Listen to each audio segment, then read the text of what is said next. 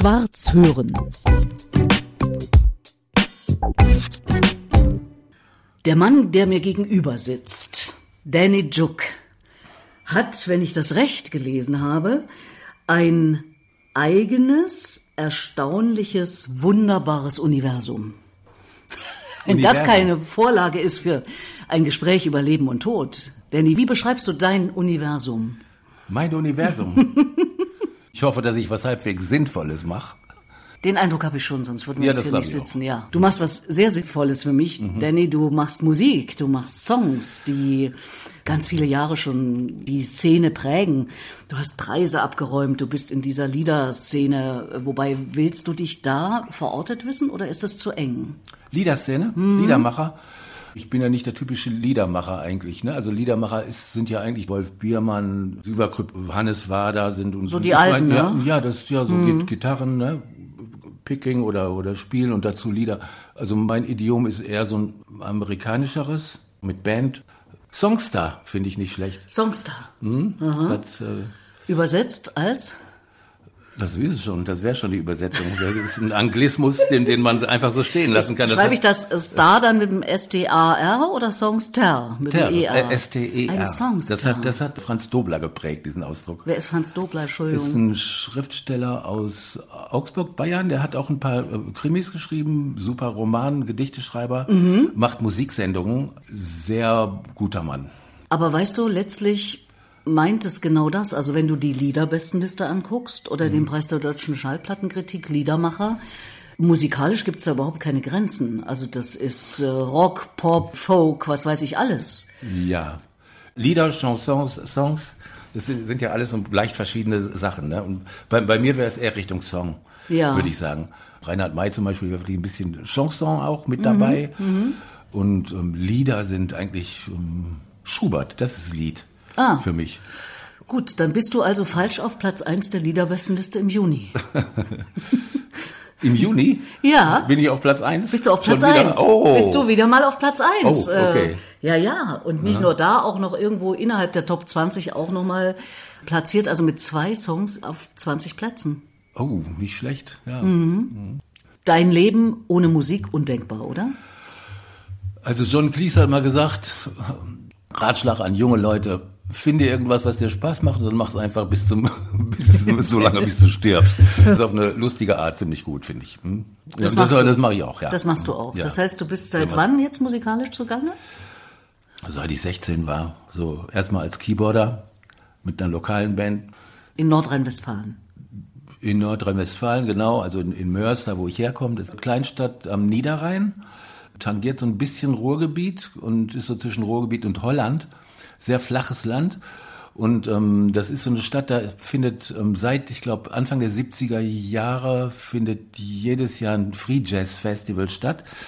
Direkt zu Anfang das totale Hippie-Ding. Drogenumschlagsplatz von Holland aus in alle Richtungen. Und da war natürlich eine Menge los. Das war jetzt nicht unbedingt meine Musik, aber es war auch sehr inspirierend, weil da, da waren auch richtig, äh, richtig gute Jazzer. Also durch die Stadt sind zum Beispiel auch Blueser gekommen. Zum Beispiel Sanitary und Brownie McGee haben bei uns in der Kneipe gespielt. Und da war ich ähm, 16 und ja, insofern war das schon ziemlich freigeistiges Ding, diese ganze Stadt, zumindest wenn das Free Jazz Festival stattfand. Ansonsten eine eher langweilige Beamtenstadt. Dann ging das von da aus weiter, zwei, drei Bands in Duisburg. Und dann äh, bin ich weggetrennt. Also an der Kölner Musikhochschule war ich auch eingeschrieben. Damals, jetzt gehen wir wieder zurück, ich bin jetzt 16 und ich, mich hat eine Klavierprofessorin aus Duisburg genommen, aus der Uni da. Also, also nicht nur Konservatorium, sondern es war wirklich schon Uni. Und die hat mir Klavierunterricht gegeben mit Vorbereitung auf die Kölner Hochschule, die Aufnahmeprüfung. Die habe ich auch geschafft und kurz danach, so ein halbes Jahr danach, habe ich alles hingeschmissen und äh, wollte so jemand werden, der in den Büchern von Kerouac zum Beispiel vorkommt. Inspiriert durch Dylan und die Beats und, und äh, Henry Miller. Familiär? Eltern auch irgendwas mit Musik? Ja, meine Mama spielte Klavier. Die hat auch so ein bisschen Klavierunterricht gegeben und ähm, die ist äh, Jahrgang 27 und die hat ähm, nach dem Krieg hat die vor GIs gespielt, amerikanische Schlager. Und Opa hat aufgepasst mit verschränkten Armen hinten, dass auch ja keiner die zu sehr anbaggert von den GIs und so. Ja, die hat mir so die ersten Sachen beigebracht. das war so mit ja. sechs. Dann hatte ich eine doofe Klavierlehrerin, so mit sieben, acht, neun, die, dann bin ich dann doch lieber Fußball spielen gegangen, so mit elf, sagen wir mal. Naja, und dann mit 14, 15 kam das Jazzfestival auf und auch Popmusik und so. Und einige von meinen Leuten, die ich bewundert habe, Pianisten zum Beispiel, waren dabei, also wie, wie Keith Jarrett oder Chick Corea und so, die hatten natürlich alle studiert, also Sollte es bei also dir eigentlich das- auch ein Studium, genau, aber du hast ja. geschmissen. Das ich habe ja geschmissen, gehört. ja, das haben die Beats alles vom Tisch gefegt. Ja. Und ähm, ja, weil ich, ich wusste, dass ich ähm, zum, zum klassischen Pianisten wird es nicht reichen, zum Jazzpianisten eigentlich auch nicht. Wobei das auch schon damals mit Musikhochschule nichts zu tun hatte. Jazz wurde dann auch nicht unterrichtet, das ist heute ganz anders. Es war sogar teilweise verpönt, äh, Jazz, wie kann man sowas spielen? So, das waren, waren noch die ganz alten Lehrer da. Also das war schon ein so ein Ding, obwohl ich, wenn ich länger geblieben wäre, ich hätte einiges lernen können. Ich war ein bisschen doof, glaube ich auch. Und das war aber das Also aus heutiger Sicht Jugendliche- schon so ein bisschen. aus heutiger Sicht ist das absolut nicht zu verstehen, wie Hm. man sowas machen kann. Also bei Dylan gab es zum Beispiel eine Zeile, Song to Woody Guthrie, and the very last thing that I'd want to do is to say, I've been hidden some hard traveling too. Mhm. Und das wollte ich auch von mir sagen können. ja. Und heute, wenn man das heute irgendjemand sagt, die lachen sich tot. Das war wirklich eine andere Ära, auch ein anderes Jahrhundert. Also zum Beispiel Loser. Loser ist das letzte heute. Leonard Cohen hat ein Buch geschrieben, das hieß Beautiful Losers. Das war aus der Hippie-Ära. Das, das, das zeigt zum Beispiel, wie anders die Zeit damals war. Außerdem wollte man so ein bisschen Arbeiterklasse sein. Heute fasst man eine Arbeiterklasse nicht mal mit der Kneifzange an, nicht mal die Linken. Das ist ja das Problem der politischen Linken heute, finde ich. Dass sie sich in irgendwelche Probleme verzetteln, aber nicht, äh, also wie zum Beispiel Aneignung oder andere Randprobleme, die eigentlich gar nichts mit, dem, mit der fundamentalen linken Position zu tun haben. Aber die Arbeiter, die Leute, die Working Class Hero, verdammt nochmal, was ist, was, was ist damit? Da ist nichts mehr mit los. Also die kümmern sich überhaupt nicht darum, was mit den Arbeitern passiert. Und deshalb gehen die nach rechts. Das ist das Problem. Was- Deshalb sind überall die Linken vergessen ihre eigentlichen Aufgaben. Nämlich für die Leute da zu sein, die wenig haben, die ähm, Arbeiter zum Beispiel eben. Ne? So, das sehe ich als grundsätzliches Problem an, warum überall jetzt gerade rechte Regierungen am Kommen sind und so weiter. Also Ja. Loser zum Beispiel war willkommen. I want to be a loser. I'm a loser, baby, but don't you kill me. Das ist Beck dann so als Abgesang mal irgendwann gebracht. Anfang der Nuller war das. Ne? Das war so die Zeit, wo es wirklich umschlug. Ja, und ich dachte auch, ich gehe jetzt weg. So Jobs, alle möglichen. In Rotterdam am Hafen gearbeitet und so, stolz drauf. Kam mir vor wie Marlon Brando in, ähm, in diesem Film da. Das so, diese Art von Filmleben irgendwie. Outside is the side of day, sang Patti Smith zum Ja. Beispiel. Und, und, und wirklich außen, wirklich draußen, außen vor, kein Netz mehr. Und das war auch gefährlich. Also das war jetzt nicht, äh, war jetzt nicht ohne. Es war ein reiner Glücksfall in Berlin, so in die Szene so reinzukommen. Mein Glück war, dass ich Klavier spielen konnte halt. Ich habe schon auch in Berlin erstmal ein Jahr lang gearbeitet, hier so. Wann war das? Wann bist du nach Berlin? äh, 1980. 80. Mhm. Bierkästen geschleppt? Bierkästen geschleppt für eine ähm, Brunnenversand in Wedding, da Mhm. zum Beispiel. Dann ich in der Löterei gearbeitet, auch in Wedding. So, aber als Ungelernter. Mhm. Ungelernter, Gelernt ja, hast klar. du dieser gar nichts. Nee, aber zum Schluss konnte ich, ich kann zum Beispiel Gabelstapler fahren. Guck mal. So, ne? Gott sei Dank bin ich davon weggekommen. Irgendwann bin ich nach Kreuzberg gezogen, weil ich dachte, es geht jetzt nicht mehr so weiter. Ich habe auf irgendeine Anzeige reagiert, wo irgendeine Wohngemeinschaft, die ein Zimmer hatten, hier in Kreuzberg einen Musiker suchten. Da war ich dann sehr schnell drin. Und das war dann so die Quasimodo-Szene damals. Toller Club. Neben dem Theater des Westens. Mhm. Ja. Naja, So, die eigentliche ja. Szene war ja damals Punk. Berlin war Punk zu der Zeit, als ich hier hinkam. Westberlin, muss man West, sagen? Ach so, Ostberlin. Ja. Stimmt, ja, das ist ein Unterschied. Ostberlin war nicht Punk. Ja. Mhm. Naja, und ich war eben nicht Punk, ne? Aber ich war mit einer Rock'n'Roll-Truppe zusammen, die hießen Johnny and the Drivers. Ich weiß nicht, ob, ähm, äh, okay, das, das nee, ist zu da, lange her, ja. äh, nicht nur zu lange her. Wir sind ja fast gleich alt, aber ähm, eben die zwei Welten. Mhm. Ich war in Ostberlin und du in Westberlin. Insofern, die kenne ich nicht. Oder ein Blueser namens äh, Crusher, Guitar Crusher and the Midnight Rockers. No. Oder äh, Champion Jack Dupré. Den kenne ich. Ja, mit dem habe ich zwar nicht gespielt, aber das war so das Umfeld von Crusher auch. Okay. Crusher, mit dem ich auch Okay. Mhm. gespielt habe. Ich war mit denen auf Polentournee, als die Mauer noch stand. Was ich sagen will, auch in Berlin war ich asynchron zu meiner eigenen Generation. Ich war nicht Punk. Ich kam hier hin und war wirklich fertig. Das waren zweieinhalb Jahre, die ich rumgefahren war und Jobs gemacht hatte. Und hier herrschte der Ton No Future. Und das hatte ich echt hinter mir. Ich habe gedacht, nee. Und ähm, insofern war ich nicht ganz synchron. Und ähm, um es abzukürzen, so richtig Anschluss gefunden habe ich erst so 1990, als ich Wiglaf Droste kennenlernte und Stefan Stoppock. Das waren so die diejenigen, wo ich dann dachte, ja, hier kann ich mich einklinken. Das funktioniert irgendwie und dann wurde ich auch immer besser in deutschsprachigem Zeug, weil der Rückhalt war da, also das, das Umfeld, das war gut. Damals gab's noch nicht so viel in deutscher Sprache, was nicht peinlich war. Ab den 90ern ging's dann mit dem Songschreiben eigentlich so richtig los, das, was ich eigentlich machen wollte. Jetzt bist du auch in Kreuzberg hängen geblieben. Zwar nicht mehr in dem Zimmer von damals, aber Kreuzberg. Äh, ja. ja. Oder warst du zwischendurch weg? Ich war mal ein Jahr in den Staaten. Wir haben hier ein Konzert gegeben in so einem kleinen Club und da hat mich jemand gefragt, ob er Vorband machen könnte. Der hieß Jerry Joseph. Dieser Jerry Joseph hat vor mir gespielt und als ich den gehört habe, habe ich gedacht, eigentlich müsste ich die Vorband für den sein. Ähm, der war wirklich saugut, im, so, so ein Amerikaner-Held irgendwie. Und dieser Jerry Joseph, der hat plötzlich viel Geld im Rücken gehabt und konnte sich eine Band weltweit zusammenstellen, seine Dream Band. Und ist in Nassau in die Compass Point Studios gegangen, da waren die Stones drin und so und durfte dann eine Platte aufnehmen. Und ich war der Keyboarder. Und dann gab's um, Tourneen, also in den USA, das ging ein ganzes Jahr lang. Und unter anderem auch Europa, Barcelona und all, all sowas irgendwie. Ja, und das war nicht das einzige Mal. Es gab auch eine andere Band noch, mit denen ich Anfang der 90er in den USA war, aber nur in New York und Umgebung. Und als ich bei Stoppock war zum Beispiel, war ich auch eine ganze Zeit lang oft im Ruhrgebiet, weil das war seine Homebase. Und warum ist Amerika nicht weitergegangen? Ich meine, wenn das jetzt, das klingt ja wie, Ja.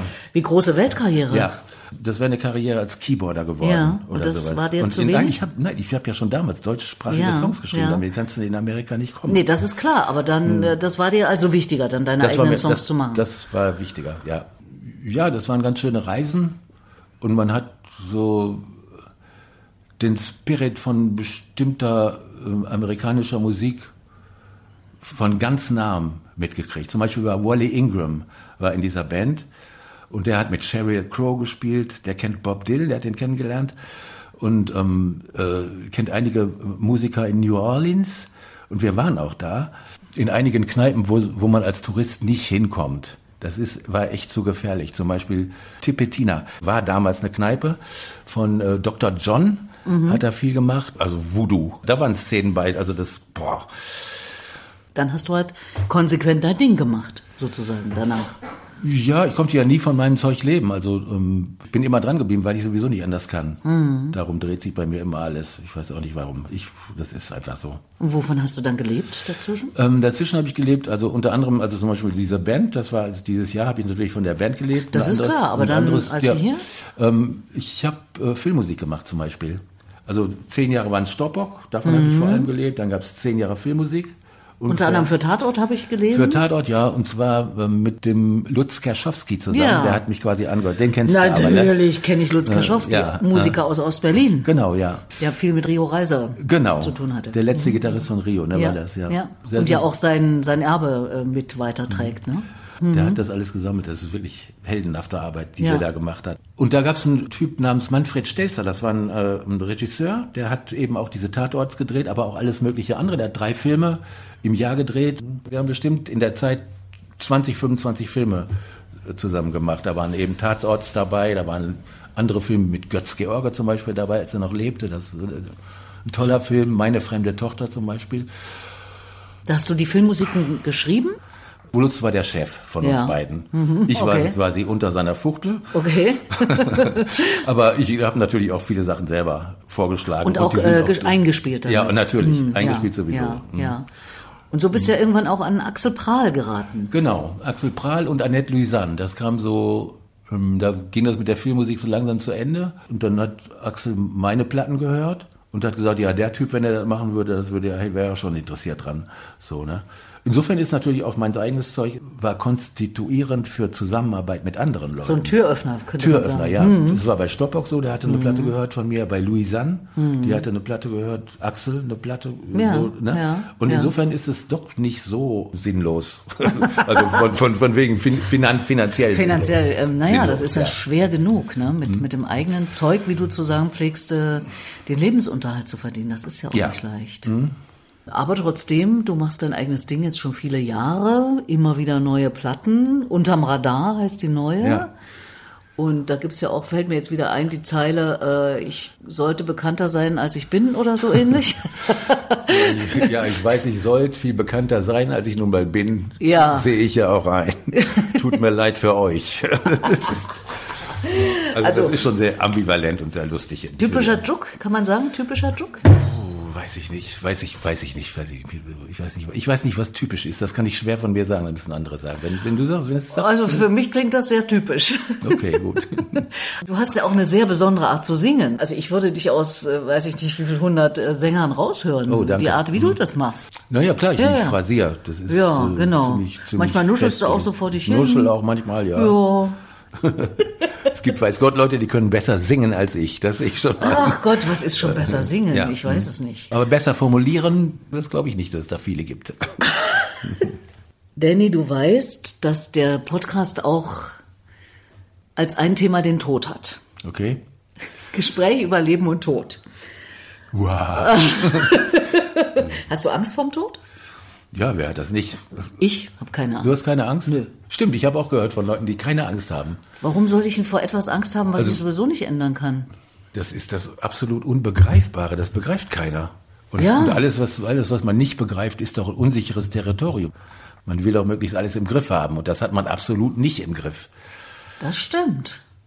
Willst du alles im Griff haben immer? Man tendiert schon dahin. Ne? Also ich, ich weiß, dass ich das nicht hab und dass es, dass es unmöglich ist, alles im Griff zu haben. Aber wenn es geht, nicht so ganz chaotisch ablaufen lassen, wäre schon ganz gut. Aber ist es nicht gut, dass da was ist, was ich mal nicht beeinflussen kann? Also ich meine jetzt mit dem Tod zum Beispiel. Klar, natürlich, ja, sagen die Philosophen zumindest. Aber das ist natürlich, ähm, wenn ich jetzt sagst, ja, plötzlich wird alles ganz groß und offen, weil man gar nichts mehr weiß. Das ist natürlich theoretisch, ist das, hört sich das total toll an, aber ich weiß nicht, ob's das, ob sich das immer noch so darstellt, wenn die Situation dann da ist. Ja, ja, das weiß ich natürlich auch Mhm. nicht. Da rede ich schlau drüber, ist klar. Also ich sage immer, ich nutze den Tag so intensiv, schon mein ganzes Leben lang. Carpe diem. Carpe diem. Und je älter ich werde, umso intensiver. Vielleicht ein bisschen aus Angst, dass es irgendwann vorbei ist, könnte ja sein. Aber vor dem eigentlichen Fakt, dass es zu Ende ist, habe ich keine Angst. Es ist so. Es gibt doch den schönen Spruch, es gibt Dinge, die ich ändern kann. Und es gibt Dinge, die ich nicht ändern kann. Die Weisheit besteht darin, das eine vom anderen zu unterscheiden. Ich meine, wenn du dich nicht damit beschäftigst, und wir sind ja fast gleich alt, Das Doofe am Alter, die Optionen gehen aus. Also man hat nicht mehr so viele Optionen. Früher konnte ich mir sagen, ich will, ich kann immer noch Physiker werden oder sonst irgendwas. Das kann ich jetzt nicht mehr. Boah. Oder ich, dann studiere ich eben Jura oder was weiß ich. will man das wirklich? Obwohl ich habe mir neulich mein Abiturzeugnis schicken lassen, das war Und? nämlich verloren gegangen. Ja, theoretisch könnte ich anfangen zu studieren. Oh, guck mal an, guck mal an.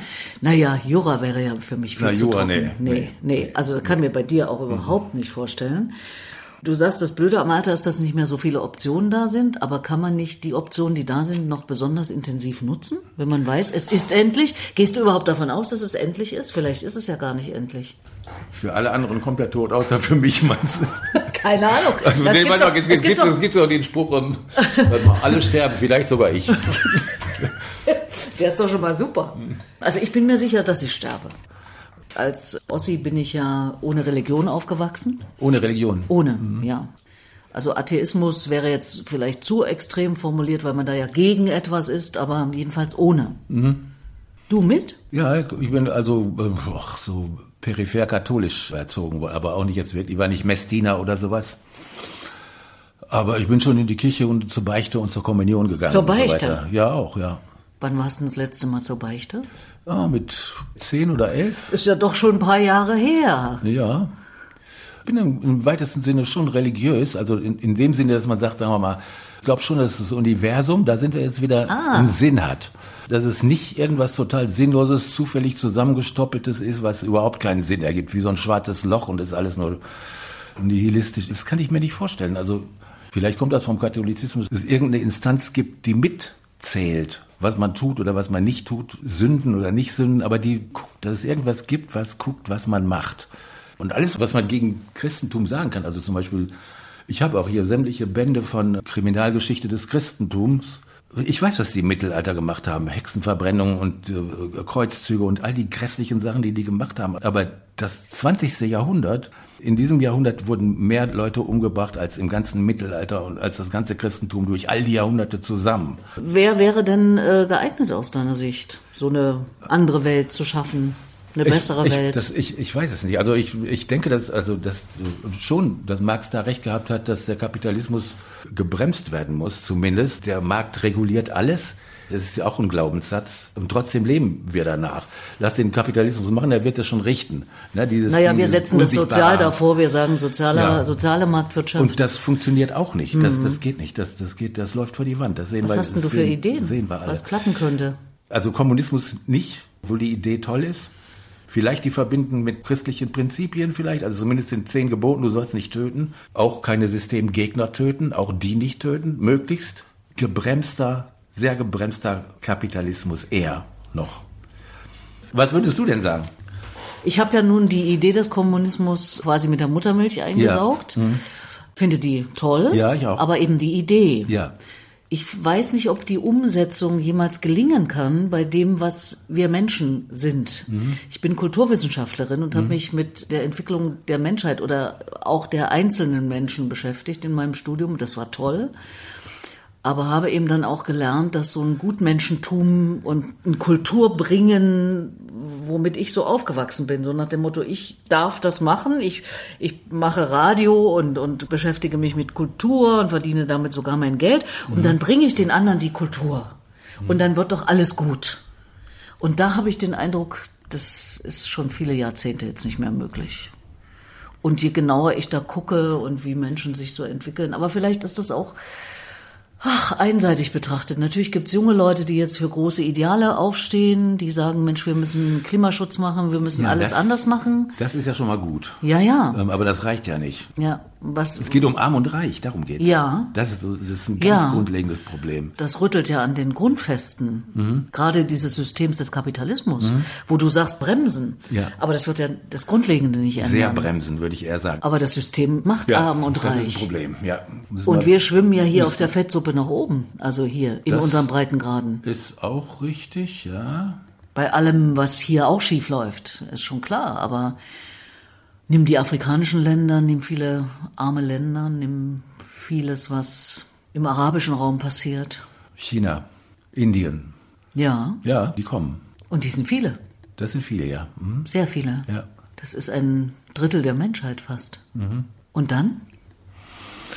Abwarten. Ich weiß, ich weiß, es, du weißt es, du weißt es auch nicht. Ich, Ich, meine, weiß nein, es auch nein, nicht. äh, ich Aber du bist, nicht. du bist Songster, du beschäftigst dich jeden Ja, Tag ich, damit. ich kann bestimmte Sachen sagen. Also ich kann zum Beispiel sagen, dieses Prinzip, die Wirtschaft wird's schon richten. Ein Glaubenssatz ist, dass es durch nichts bewiesen ist und dass es falsch ist. Insofern kann ich solche Sachen in Songs verarbeiten, also Sachen, die man weiß. Also ich muss ja nicht die Weltformel im Ärmel haben als Songschreiber, oder? Schwarz hören.